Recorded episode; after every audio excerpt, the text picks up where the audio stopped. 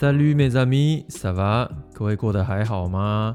最近的天气我真的是觉得非常非常非常的迷人，光线、温度刚刚好，这让我想起过去在单车旅行的时候，有一次我骑经过南法一个超级无敌增开收窄，就是非常乡下的地方，叫做圣克里斯托德罗迪埃，哦，好难念。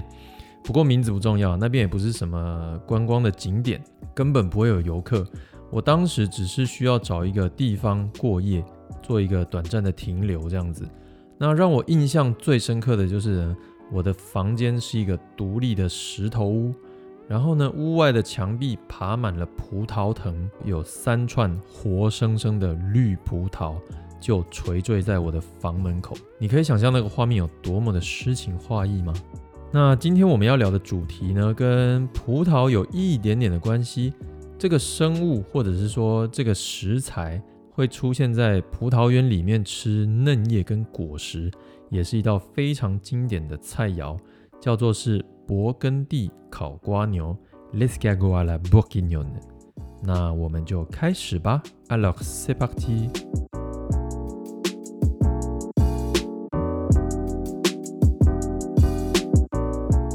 在过去啊，只有有钱人家才吃得起瓜牛，一般是当做开胃菜。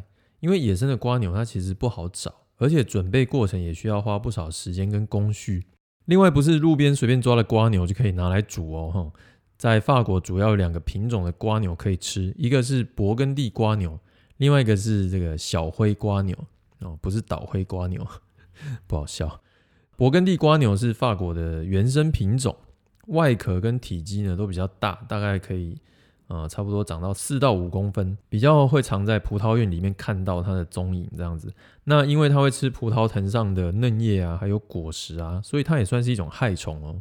有一段时间，因为这个需求量实在是太大了，过度捕捉，差一点就濒临绝种，所以现在规定每一年的四到六月繁殖期啊，禁止捕捉。可是因为需求量还是很大，所以法国百分之九十以上的食用瓜牛。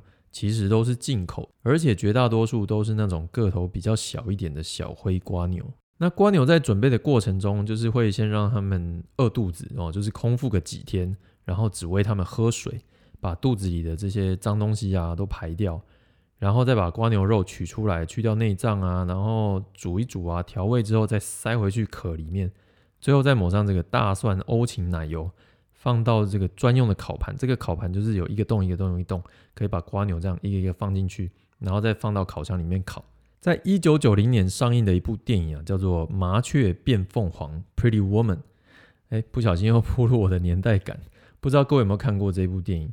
女主角是茱莉亚·罗伯兹，那她有一个跟理查·吉尔在高级餐厅吃瓜牛的场景，就有用到这个工具。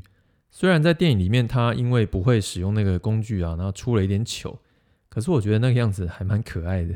不过我个人是觉得，使用专用的工具来吃东西呢，虽然优雅了，可是吃这种类似螺类的东西，我会比较想要用手拿，因为你想象一下哦，这个用刀叉吃炸鸡，是不是好像少了一点什么？而且最后吃完要吸一下手指，那个动作象征着一种美味的仪式感，你觉得呢？哦，对了，我觉得茱莉亚·罗伯兹很有魅力，而且我突然好想吃小酒嘞。其实，在欧洲有非常多知名的葡萄酒产区，那同时也是很出名的经典美食的发源地。譬如说，西班牙的加泰隆尼亚啦，或者是法国的勃艮第。那瓜牛这个食材啊，是到了差不多十九世纪初左右才开始流行起来的哦。啊，够熟悉啊那啦哦。法国有一个很有名的厨师，叫做安东尼·卡雷姆 （Antoine Carême），我们就先叫他东东好了。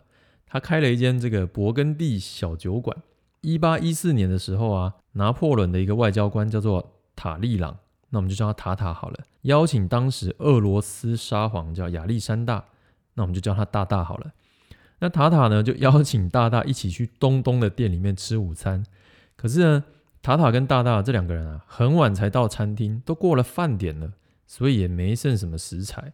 那那这个东东呢，他就在这个餐厅后面的小花园，他就一边抽烟，然后一边烦恼的说：“哎，到底要做什么料理啊？都没什么东西了。”然后呢，他就看到这个瓜牛啊，在吃他这个餐厅自己种的香草，他就突发奇想，就想说：“啊，好了，不然做瓜牛给他们吃啊。”然后就把瓜牛拿来用这个奶油跟香草稍微煮过之后，再抹上大蒜香芹奶油下去烤。那因为这个实在太好吃了，俄罗斯大大人非常的喜欢。